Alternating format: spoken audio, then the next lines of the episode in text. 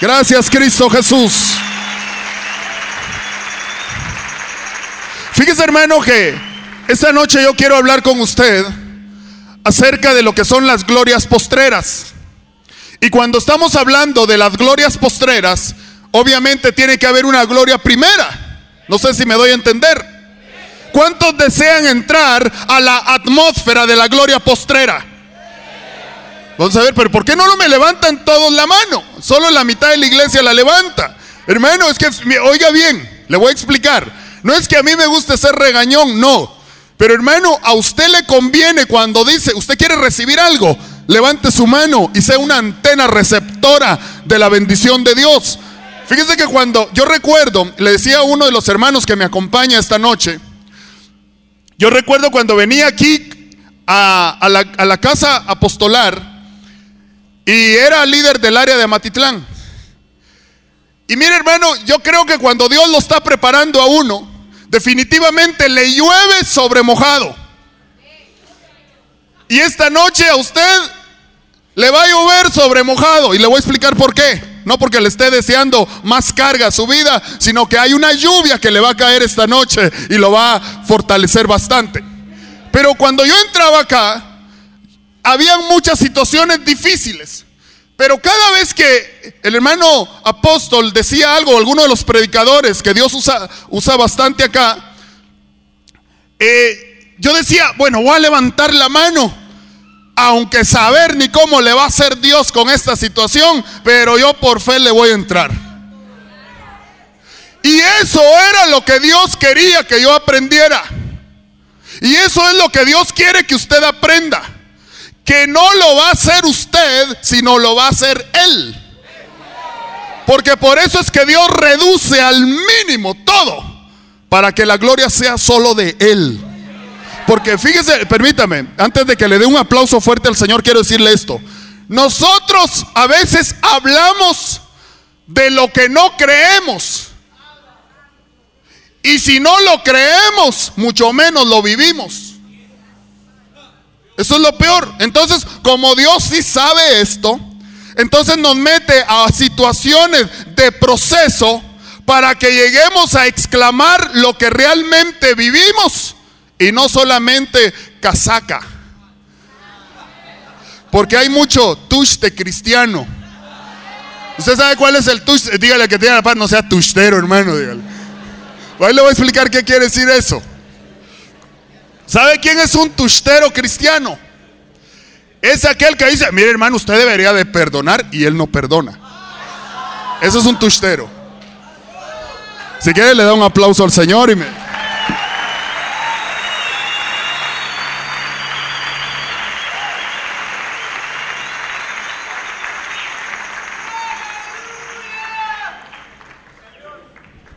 Gracias, estoy en mi casa, gloria a Dios. No, es que qué bueno venir a hablar con usted, hermano. Yo de usted aprendo bastante, fíjese. Créalo. No solo el que habla, predica, este, aprende, sino también el que predica, el primero que le habla es al, que está exponiendo. Fíjese, hermano, que lo tremendo de esto es que agárrese porque Dios lo, lo va a meter a la gloria postrera. De eso quiero hablarle. Usted quiere entrar esta, esta noche, no mañana, hoy no vaya a ser las de Marta, que le dijo al Señor, si hubieras estado. O como la samaritana que le dijo, yo sé que en aquel día no lo dirás. Y el Señor le dijo, hoy está la revelación delante de ti. Entonces el Señor no quiere resolverte el problema mañana, sino hoy. Hoy, hoy es el tiempo que el Señor te trajo para ser redimido y levantado. Vaya, entremos entonces a, a los detalles. Fíjese que Dios tiene algo tan tremendo. Y es bien difícil entender a Dios porque nosotros somos capaces de sugerirle a Dios cómo hacer las cosas. Yo me, pongo a preguntarle a cada uno de los que estamos aquí presentes y le digo, ¿cómo quisiera que Dios lo tratara? ¿Cómo quisiera que Dios hiciera las cosas? ¿Cómo quisiera usted que Dios le revelara o le transformara la situación que está viviendo? Y usted empezaría a dar consejo.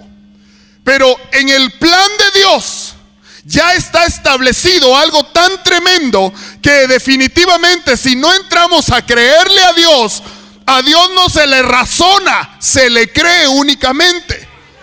Fíjese que yo me acuerdo que una vez mi papá nos llevó a un puerto y yo pequeño le tenía miedo a las olas. Pero él me dijo, no hombre, venite, me dijo. Y yo recuerdo bien esa vez. Pero como era mi papá, dije yo, yo le entro. Y ahí, si ahí viene la, hora, la ola, me le encaramo encima. Algo tengo que hacer, pero yo sé que voy seguro. Desde ese momento, yo sentí que le perdí miedo a las olas. ¿Por qué? Porque iba con mi papá. Entonces el Señor me dijo, yo te voy a hacer navegar por la vida y van a haber muchas cosas que no vas a poder entender. Muchas, la mayoría. Pero si vas agarrado de mi mano, tú no te hundes nunca. Y así le va a pasar a muchos acá. Aunque usted no entienda lo que Dios está haciendo en su vida. No es que lo entienda porque no lo va a entender. Pero si usted siente la mano de su Señor en su mano, usted no sale avergonzado de esta. Pues fíjese hermano que lo tremendo de esto es que cuando venimos al Señor, yo no sé si a quién te predicó del Evangelio de Jesucristo, pero si alguna vez te dijeron que cuando vinieras a Cristo no ibas a tener problemas, te mintieron. Yo una vez te voy a sacar de, de esa mentira, te mintieron. No dijo el Señor que no ibas a tener problemas. Pero cuando vinieran los problemas, lo ibas a tener a Él. Una vez el hermano Armando dijo una, una expresión que a mí me gustó mucho. Yo traía grandes problemas y él dijo esto. Y yo no sé si se acuerda el hermano Armando. Pero dijo algo. Dijo, para grandes problemas, dijo él, grandes soluciones. Yo sé que para muchos dirían, ¿y eso qué? Entonces para, en mí entró un rema, fíjese. Porque yo cargaba un gran problema. Y yo pensaba que el problema era más grande que Dios. Aunque no lo dije, lo creí. Y así hay mucha gente. Porque ah, yo sé que muchos hermanos aquí ministran y no saben ni a quién. A mí me habló ese hermano. Y dije yo, pues si yo tengo al más grande, ¿qué hago no usando las armas que él me dio? Y lo mismo le va a pasar a usted si no identifica quién es Dios. Hermano, usted se ha puesto a pensar quién es el que lo va a trasladar de una dimensión a otra esta noche. En Él no está la vida. Él es la vida. Él no es que tenga poder. Él es el poder. Cuando nosotros concebimos quién es Él, hermano, usted no va a haber diablo que se le ponga enfrente a todo lo que le haya de venir, porque el más grande va a estar a favor suyo. Pero oiga bien, cuando Dios da una visión, ¿cuántos tienen aquí anhelos? Es que quiero entrar en algo especial esta noche. Vamos a ver. ¿Cuántos desean cosas grandes y Dios les ha prometido cosas grandes y los van a levantar y los van a prosperar y todo lo que usted ya sabe que Dios va a hacer con su vida? Ah, vaya. Vámonos a 1 Corintios.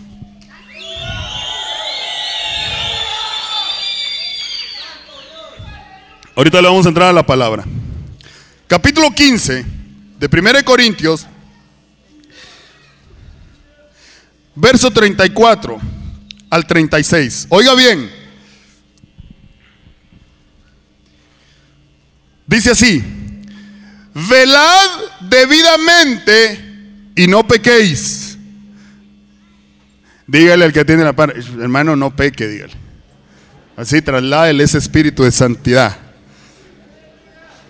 Porque algunos, oiga este, este, este sí es esclavo. Porque algunos no conocen a Dios. Y se lo está hablando una iglesia. Para vergüenza vuestra lo digo, dijo Pablo. Oiga, le está hablando, o sea, oiga, permítame un segundo. Una iglesia que habla de Dios y no conoce a Dios, ese sí es esclavo. Una iglesia que habla, a Moisés le abrieron el mar y no le abren su problema, ese sí es esclavo. Pero Dios quiere que entremos entonces a conocerlo. Dice, pero dirá alguno, oiga bien lo que dice aquí, ¿cómo resucitarán los muertos? ¿Con qué cuerpo vendrán? Verso 36, ¿cuál es la primera palabrita que aparece ahí? Vuelvo a repetir. ¿Quién es un necio? ¿Quién es un necio? Alguien que le dicen que le vuelven a decir y le vuelven a repetir y él dice sí, pero no. Ese es un necio. Entonces, oigan lo que aquí dice. Necio. ¿A quién le dijo? ¿A quién se está refiriendo? ¿A quién? A la iglesia. Ajá. O sea que en la iglesia hay necios. O sea que Dios dice una cosa y la iglesia hace otra. O sea que se le cree más al lechero y a la secretaria que al Señor. O sea que la gente dice no y Dios te dice sí y le crees más al no que al sí. Por eso dice la escritura, necio. Y ahorita le voy a decir en dónde consiste la necedad. Lo que tú siembras no se vivifica si no muere antes. ¿Quién ha sembrado en tu vida? Ajá, entonces ¿qué está diciendo ahí? Necio, no pienses otra cosa. Lo que tú siembras no se va a vivificar si antes no muere. Entonces, hermano amado, para que una persona cambie de dimensión, ¿qué es lo que tiene que hacer entonces? ¿Ah? ¿Estás seguro de lo que está hablando? Acuérdese que Dios mata sin que te mueras. Porque así hay mucha gente que siente, yo me estoy sintiendo morir. Sí, sí. Y no te vas a morir en el cuerpo, pero por dentro sí te va a matar el Señor. Porque Él va a resucitar algo nuevo. El Señor me estaba hablando, oiga bien, el cambio de dimensión. Yo no lo había visto siempre. Yo he predicado en las bodas de Caná acerca de los que son los matrimonios. Y me dijo el Espíritu Santo, eh, no lo has visto todo, míralo bien, me dijo. Y me voy dando cuenta que la única boda en que estuvo Jesús presente fue Canaán. ¿Y sabe qué me dijo el Señor? Ese es el cambio de dimensión que yo quiero hacer entre Cristo y su amada. Porque el maestresala dijo, ¿Cómo es posible que estén dando el mejor vino de último? Dijo. Entonces me dijo el Señor, hay expertos en dimensiones que pueden creer que el mejor vino es el primero. Y no, me dijo, conmigo es el segundo, el mejor. Pero para que venga el postrer vino, para que venga la restauración genuina a un cristiano, ¿qué es lo que Dios hace? Deja que se termine el primer vino. Usted, fíjese que cuando a mí me sirven algo en una taza, me dice, mire, tómeselo todo sin dejar una gota porque le quiero servir algo mejor. Pero si a usted le ven que todavía dejó un rescoldo, aunque sea unas cuantas gotas de asiento en la taza, no le sirven todavía. Porque se va a mezclar la antigua bebida con la bebida nueva. Entonces el Señor me dijo, diles esto, y ahí va para que yo deposite una bendición nueva sobre cada vida, sobre cada matrimonio, sobre cada hogar, sobre cada negocio, sobre cada cosa que Dios te haya prometido, lo primero que va a hacer el Señor es limpiar hasta la última gota de la vida anterior que hayas tenido. Porque hay quienes, me dijo el Señor, todavía quieren que los bendiga con una nueva unción y todavía están agarrados de la antigua unción. ¿Por qué cree? Me dijo el Señor. Oiga bien, se lo estoy trasladando como lo estuve recibiendo. Hay matrimonios que no son felices con una nueva unción porque todavía se acuerdan de los amores antiguos. Y todavía mucha... Ah, agárrese. Usted sabe por qué hay cristianos cuando vienen a Cristo, valga la redundancia, Y tal vez vienen del mundo. Mire, míreme la mano. Bien, bien. Y cuando vienen a Cristo como que las economías se les van abajo. ¿Por qué cree que pasa eso? Solo me dijo el Señor, recuérdales cómo fue que hicieron esa plata.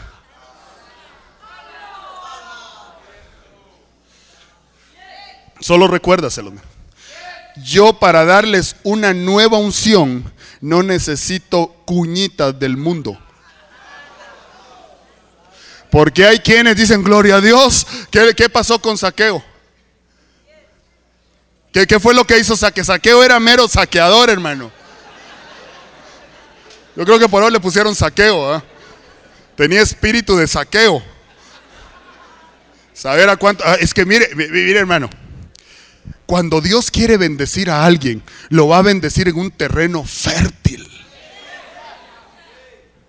No lo va a hacer como usted o yo hacemos a veces, ay, una media limpiadita y ya. No.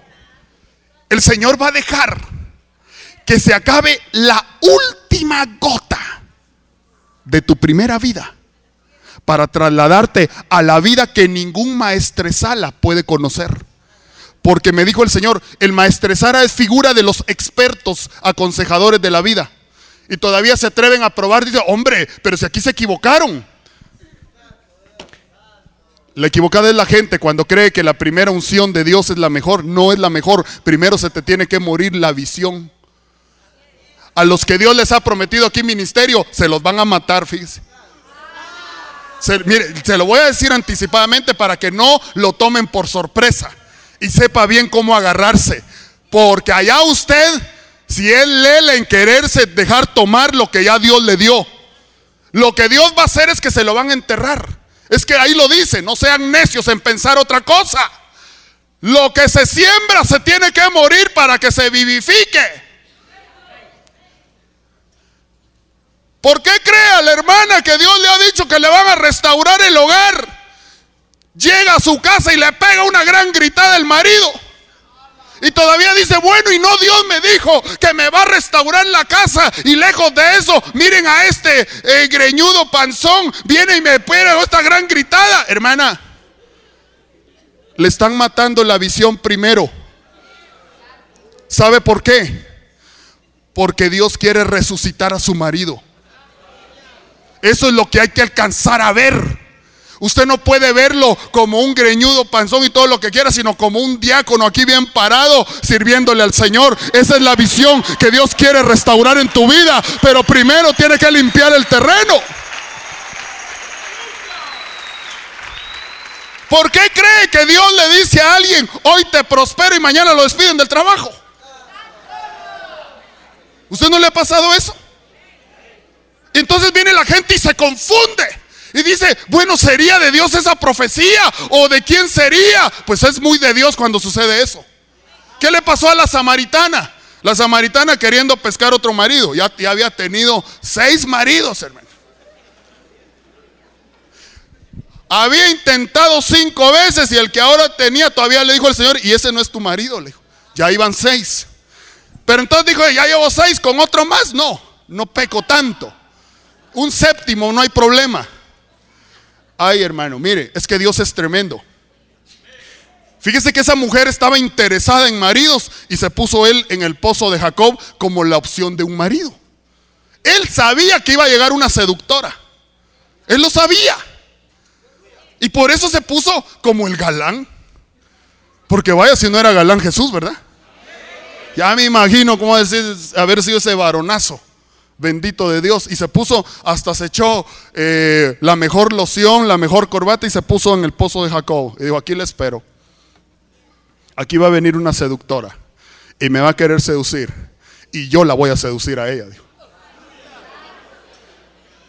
Porque muchos han venido aquí por querer tigrear y los tigreados resultan ellos. Sí, mire, Dios deja que muchos entren así. Eh, ay, voy a ir al culto y que y tigrando a todas las hermanas de una por una. Y, aquí se. alabando y. Y la voltea a ver la otra y todo se pone así todo. todo entonces, déjelo. Mire, cuando usted ve a alguien así, eh, déjelo. Pobrecito, no sabe a dónde entró. Con tal de que no se tigrea el hermano y la saque, ¿verdad? ¿Qué pasó con los... Mira, es que Dios es así. ¿Qué pasó con los reyes magos? ¿Acaso los tigrió como tigrió a, la samaritana? ¿Qué era lo que a ellos les gustaba? Las estrellas. Ah, pues por las estrellas les habló. ¿Sí? Y, Pedro tirando la red en, el mar, embelesado con los peces. Ah, bueno, Pedro, te voy a enseñar algo, le. Y tiró la, tira la red allá y lo sedujo por medio de qué? De los peces. No lo sedujo por medio de las estrellas, él no entendía eso. Y Nicodemo, docto en la ley, ah, ¿querés hablar de la palabra? Venite pues. Y le, lo agarró en doctrina y se lo cayó. Y entonces la samaritana, buscándose un marido, ah, bueno, marido que ahorita te, lo, te me voy a poner enfrente. ¿Sabe qué quiere decir eso? En lo que estés embelesado, ahí te va a hablar Dios. Ahí te va a hablar Dios. Por eso no se tiene usted que preocupar. ¿Y cómo va a ser Dios para convertir a fulano? Eso no es problema suyo. Lo que Dios dijo que lo va a cambiar de dimensión y lo va a cambiar de dimensión. Y Dios va a cambiar una vida, la va a cambiar. Él no miente. Él sabe cómo hacer las cosas, hermano. Él es grande, hermano. Pero Él va a dejar que se te termine el primer vino. Aquel amor antiguo va a hacer que se te muera. Porque no puedes ser feliz con tu esposa si todavía sigues arrastrando amoríos antiguos. ¿Por qué crees que no eres feliz? Por eso. Porque estás mezclando un antiguo vino con un vino nuevo que Dios quiere depositar. Entonces no se extrañe usted cuando Dios empieza a limpiar las tinajas. Dejen que se termine, dijo. Le dijo Marta, Señor, si hubieras estado aquí, mi hermano no hubiera muerto. Mentira, se muere. Porque el problema no fue que muriera. El problema no es ese, hermano. Hay gente que dice, si hubiera entrado a Cristo primero, me hubiera evitado muchos problemas. Mentira. Eso es mentira. ¿Sabe por qué? Porque Dios tiene un tiempo para cada uno de sus hijos. Y Él usted entró en el tiempo oportuno que Dios quiso llamarlo. Dele fuerte ese aplauso al Señor.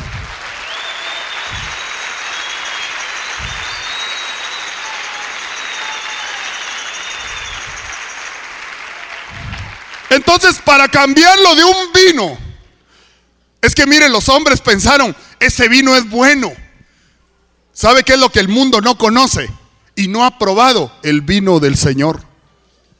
La nueva vida que Dios te quiere dar, nadie la conoce. Por eso creen que el primer vino es el mejor.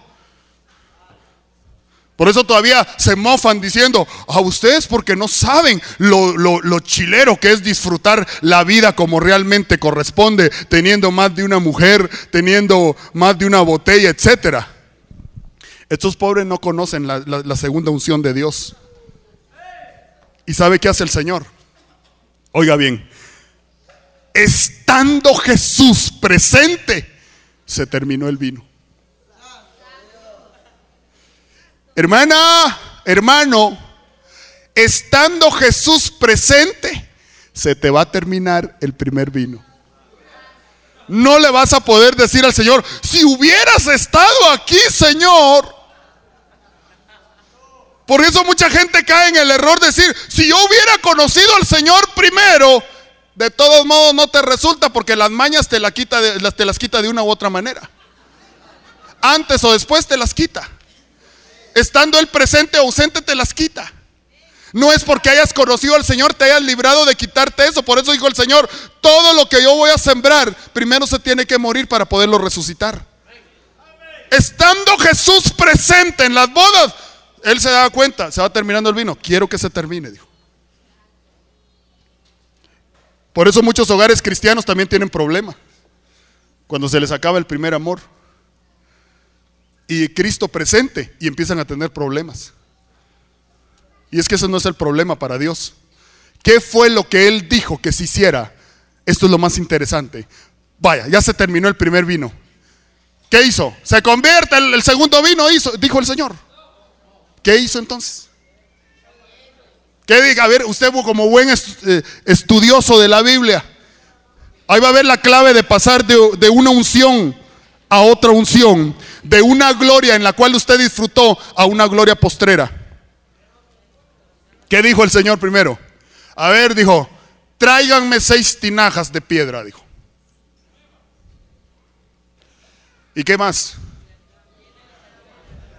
¿Por qué las, mandó a que llenaran de agua? ¿Por qué no hizo así? A ver, a ver, tinajas, aparezca el vino. ¿Usted cree que él no tendría el poder para hacerlo? Entonces, ¿por qué mandó primero que les, llenaran de agua? ¿Por qué pidió los cinco panes y los dos peces? ¿Sabe qué quiere decir el Señor ahí? Así en buen chapín. Mucha, hagan algo, hombre.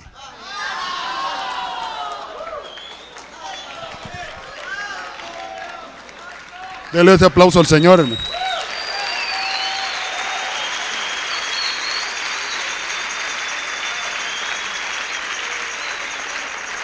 ¿Sabe por qué hay gente que está embrocada en su antigua vida? Yo no le voy a pedir perdón hasta que Él venga a pedirme perdón a mí. Mm. Ahí se va a quedar embrocado si usted no agarra la, iniciativa, hermano. El Señor dijo, ustedes van a hacer lo que tienen que hacer y lo que no pueden hacer lo voy a hacer yo. Ustedes si pueden llenar las tinajas de agua, bueno, llénenlas pues. Lo que ustedes no pueden hacer, eso sí me toca a mí, dijo. Pero yo no convierto en vino esas tinajas si no veo que están llenas de agua, si no veo que ustedes las llenaron de agua.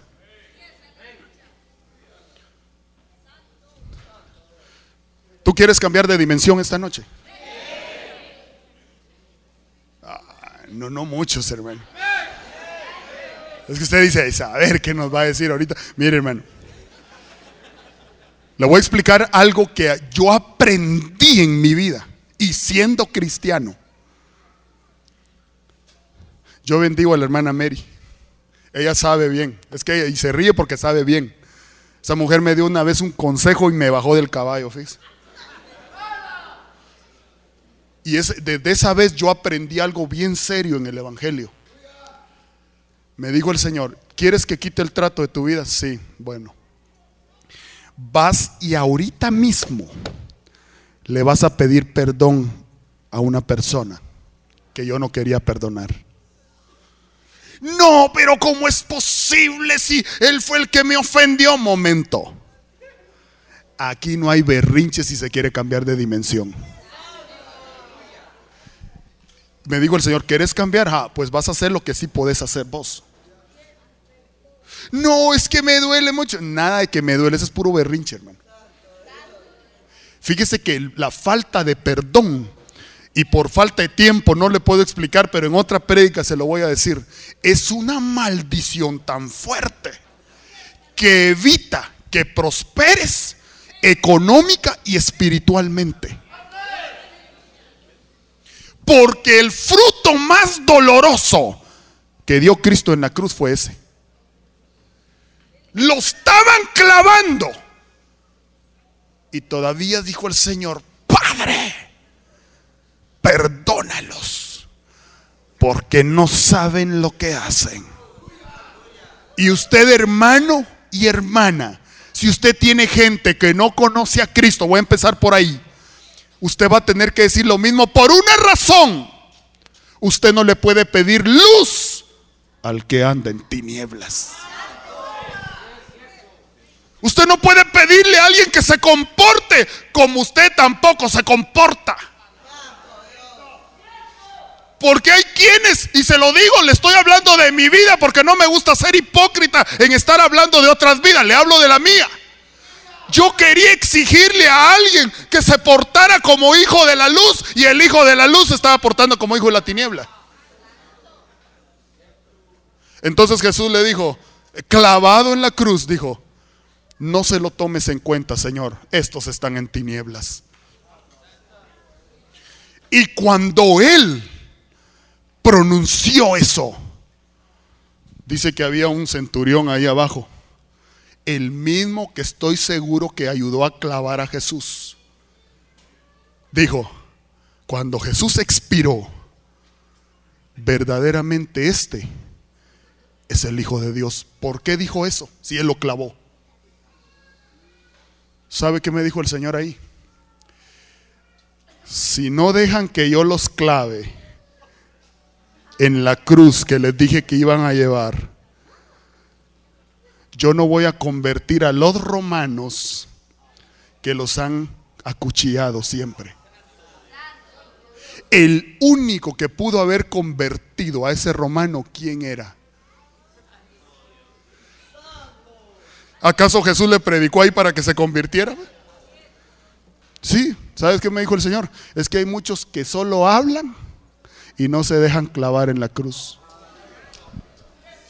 Yo no les puedo cambiar la vida. Yo no les puedo cambiar la vida si no dejan que yo los clave en la cruz que les dije que tenían que llevar. Y yo sé, hermano amado, que aquí hay muchos que así sienten, miren que por dentro se les hace. Qué bueno, están a punto de cambiarte de vida. Porque estoy seguro que muchos aquí no son felices porque llevan unas raíces de amargura adentro, hermano.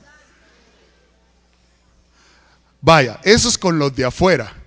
¿Y qué tal si usted tiene raíces de amargura con los de adentro de casa?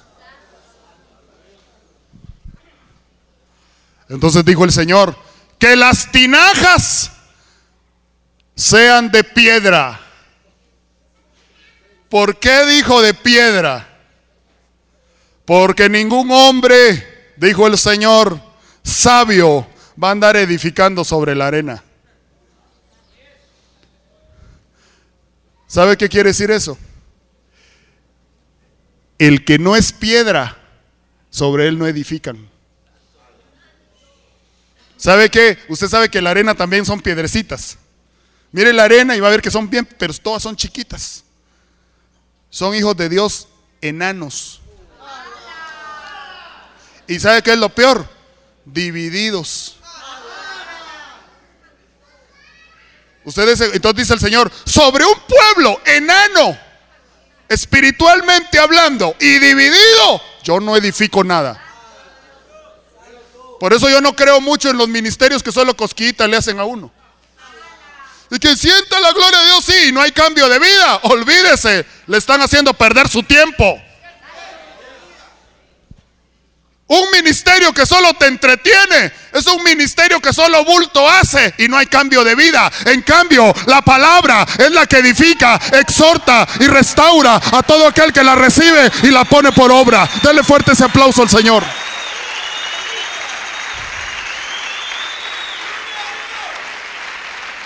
Usted sabe cómo se cómo llegan a edificarse las rocas para que llegaran a ser tinajas de piedra. Fíjese que es sencillo.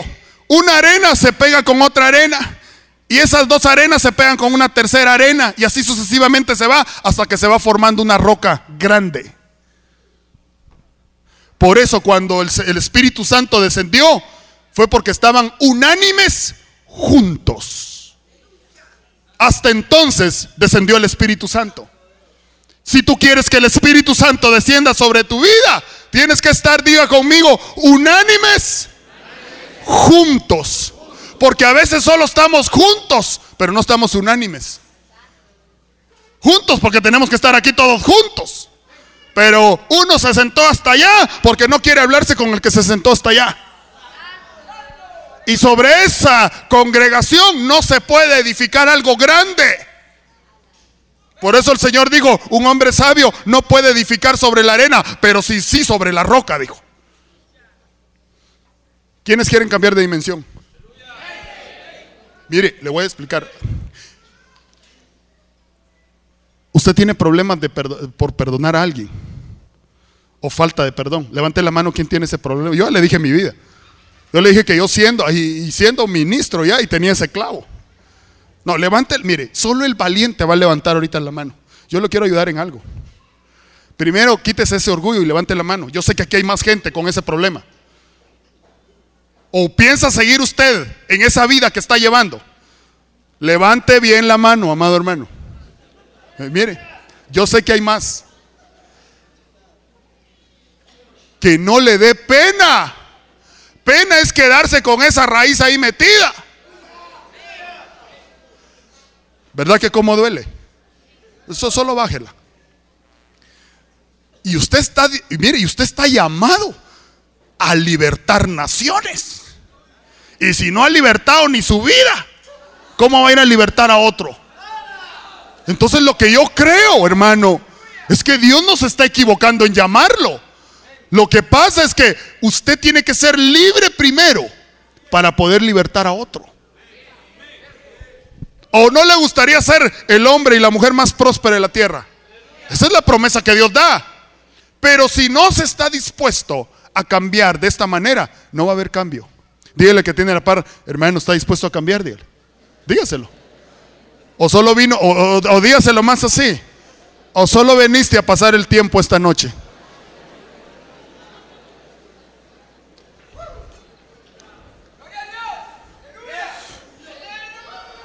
El cambio de vino es cambio de dimensión, es la gloria postrera. Por eso Dios profetizó y dijo, la gloria postrera será mayor que la primera. ¿Sabe a quién le cayó la primera gloria? A Saúl. Saúl mató a mil. Pero la postrera le cayó a David. Y dijeron, sí, pero David mató a diez mil, dijo. O sea que hay quienes matan con sus glorias, sí, pero solo mil. Y de ahí no pasan. Pero el que deja que lo visite la segunda gloria, ese sí se rayó porque ese va a matar a diez mil. ¿Sabe qué dice el libro de Deuteronomio? ¿Cómo es posible, dice el libro de Deuteronomio, que uno mate a mil? Y dos, si uno mata a mil, lógicamente, dos, ¿cuántos tendrían que matar? Dos mil, pero se da cuenta que se salió de la lógica pueden matar a diez mil. Dijo, entonces alguien diría, ¿sumó más el Señor? No. ¿Sabe por qué? Porque Saúl, a pesar de que Dios lo había llamado a él, él creía que se hacían las cosas por su tamaño. Pero David, ¿sabe por qué le cayó la segunda unción? Porque él hacía las cosas con Dios. Y mire, y se lo digo porque nunca David había derribado gigantes, nunca. Y el Señor me dijo, él podía matar leones y osos, pero nunca se había enfrentado a gigantes. Entonces yo casi vi a David chiquito. Aquellos que se burlan, qué bueno, esos son David. Agarró la piedra y le, algo sí le puedo garantizar, David no tenía pulso. Ese tenía, no tenía pulso igual que usted, no pegaba una. Pero ¿sabe qué pasó con David? Como le cayó la segunda unción que era del Señor, aunque la piedra hubiera agarrado para allá y el gigante estaba allá, el Espíritu Santo agarró la piedra y ¡pum! Tiró al gigante. Y así va a pasar con tu vida cuando te dejes guiar por el Señor. Aunque no pegues una, aunque tires mal, el Señor en el aire va a agarrar la piedra y va a tirar al gigante que te está avergonzando y te está haciendo trizas la vida. Por eso es necesario cambiar de dimensión porque con tus fuerzas tú no la pegas, hermano. Tú no la vas a pegar. Pero con la, con la segunda unción, por eso la gente le cantaba, sí, Saúl mató a mil, pero David mató a diez mil. Por eso a un lado caen mil y al otro lado caen diez mil. ¿De qué lado quieres estar? ¿Quién quiere cambiar de dimensión esta noche? Pero dése cuenta que no es solo de, Amén, gloria a Dios, yo aquí estoy para que la gloria me caiga. No, va a llegar el Señor y te va a decir, hace algo, hombre. Mira que yo quiero cambiarte, pero, pero hace algo, hombre. Es como aquel que dice, ay, aquí estoy esperando que el Señor me dijo que me iba a dar un trabajo y no se mueve. Hermano, salga y por favor muévase. Y en ese mover Dios le va a abrir la puerta. Es como aquel que dice también, mire usted, yo ya estoy cansado de orar. Tengo seis meses orando por mi amigo especial y no viene. Eh, pues si no ha venido, ¿por qué terminó de orar? Se deja de orar hasta que uno recibe las cosas, ¿no? Y así hay mucha gente con esos problemas, echándole la culpa a Dios y ellos no están haciendo nada. ¿Quién quiere cambiar de dimensión esta noche? ¿Sabe qué me decía el Señor cuando venía para acá? Solo recuérdales esto. Yo no miento. Y si yo dije que los voy a cambiar, es porque los voy a cambiar.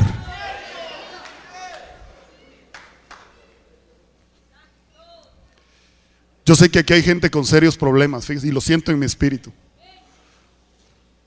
Y vinieron, tal vez ni querían venir porque están cansados de venir y venir. Y no se trata de que venga y venga, se trata de que haga hoy lo que Dios quiere que usted haga. Mire, yo voy a llamar, ministremos. No se vaya a mover todavía nadie, porque la gente emocionalista nunca recibe nada. Pero el que pasa con su convicción, esa persona va a recibir mucho. Yo solo quiero aquí al frente, a los que les está costando perdonar, empecemos por ellos. Solo a ellos quiero ahorita.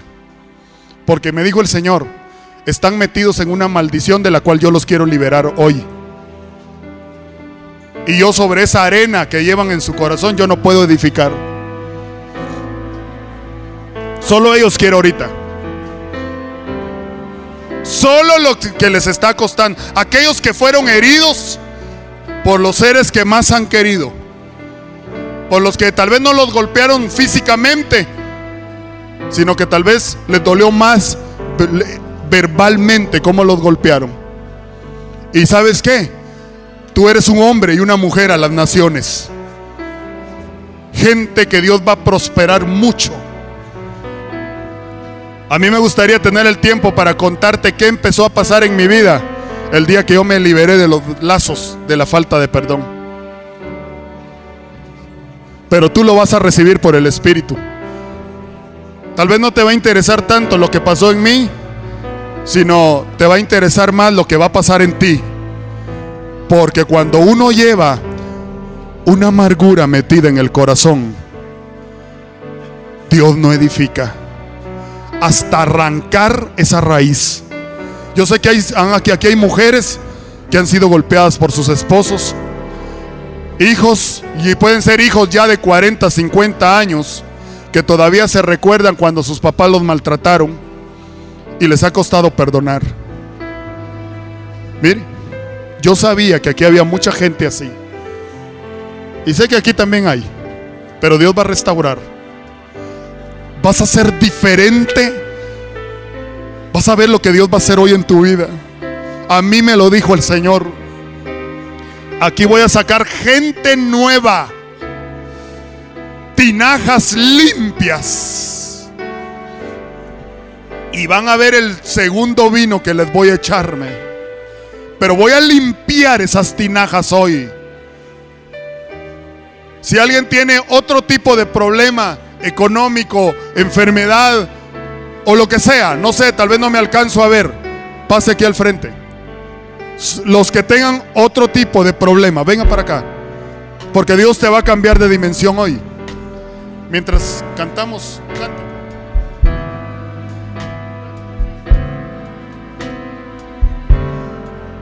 La gloria postrera, dijo el Señor, y se lo dijo a sus hijos será mayor que la primera que tuvieron. La gloria de tu primer matrimonio será mayor la gloria que tuviste al inicio. El amor primero que tuviste no se va a comparar con el amor segundo que Dios te va a revelar hoy. Pero tienes que pasar del desierto al Jordán y del Jordán a Canaán. Esta es la noche en que te van a cambiar de dimensión. Levanta tus manos y con ese cántico vamos a dejar que la gloria te traslade.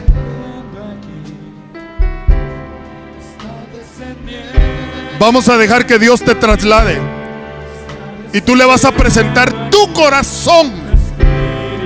Y le vas a decir, me cuesta perdonar, Señor, pero aquí estoy. Tú dijiste que para deber de resucitar tienes que matar mi vida. Aquí estoy, dígale. yo quiero que tú hagas algo que mates mi antigua naturaleza, mi antigua forma de pensar, mi antigua forma de proceder, pero que me hagas un hombre y una mujer nueva. Yo quiero que deposites, dígale, la gloria postrera. La gloria postrera. Todavía ni has probado la delicia del Señor. Pero le vas a decir, aquí estoy. Transfórmame. Haz algo. Toca mi corazón. Toca mi mente. Pero hazme de nuevo. vas a ser utilizado por Dios de una manera poderosa como libertador, como libertadora. Pero antes tienen que liberarte a ti. Fuera todo complejo. Fuera toda amargura. Fuera toda tribulación. Fuera todo negativismo. Fuera todo pesimismo porque lo que viene es tan grande que no lo puede percibir mente humana. Así es, está descendiendo. Está descendiendo aquí. Está descendiendo aquí. Su espíritu Está descendiendo. Oh, sí, Señor. Está descendiendo.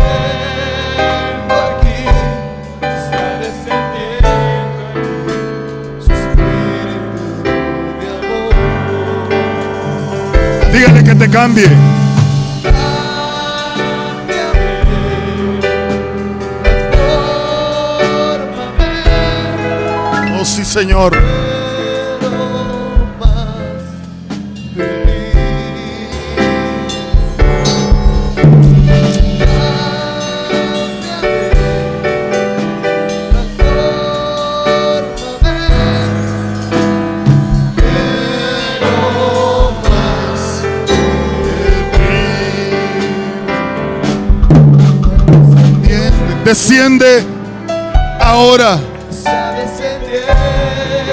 a tocar estos corazones.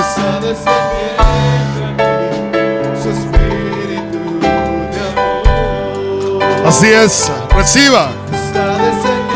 Oh, Dios está sanando almas. Dios está sanando corazones.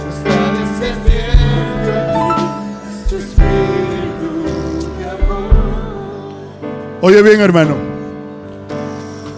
Tú de aquí no sales igual.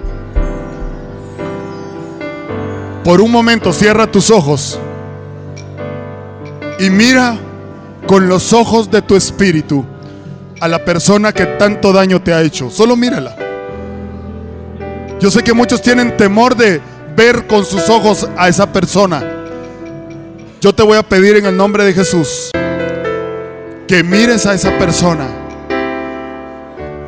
Y ahora, oye bien, ahora mira a Cristo en la cruz. Y por lo que Cristo hizo por ti, tú vas a entender lo que tú tienes que hacer por Él. ¿Sabes? Dale gracias a Dios que estás en la luz. Y esa persona Dirás, puede que hasta cristiana sea, no sé. Pero no por ser cristiano hay garantía de que estés en la luz. No. El que anda en la luz se evidencia como hijo de luz. Y ahora lo vas a ver con ojos de misericordia, no ojos de rencor.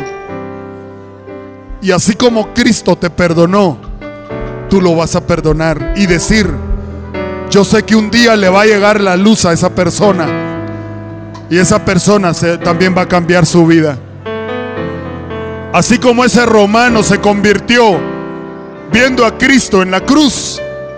Todas las personas que te han herido se tienen que convertir. Y ya no tanto por lo que tú les digas. Porque últimamente lo que tú les dices ni lo creen. Sino porque te ven crucificado juntamente con Cristo. Y Dios va a hacer el milagro que siempre has querido ver con tus ojos. Transformada las personas que con tus palabras no has podido transformar. Ahora yo te bendigo como ministro de Cristo y desato tu alma en el nombre de Jesús para que seas levantado y seas edificado y Dios te dé la oportunidad de enfrentar el momento en que vas a hacerte libre completamente de todo lazo amargo. Y agárrate, que los cielos se te van a empezar a abrir.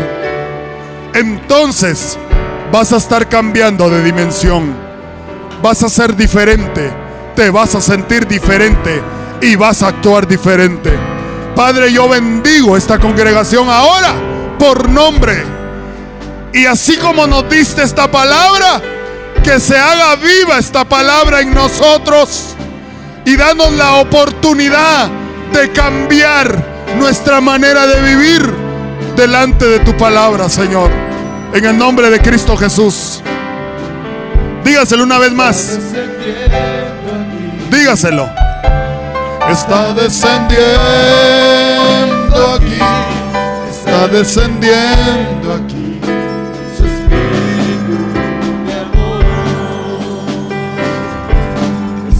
Descendiendo. Deje que descienda sobre su vida. Está descendiendo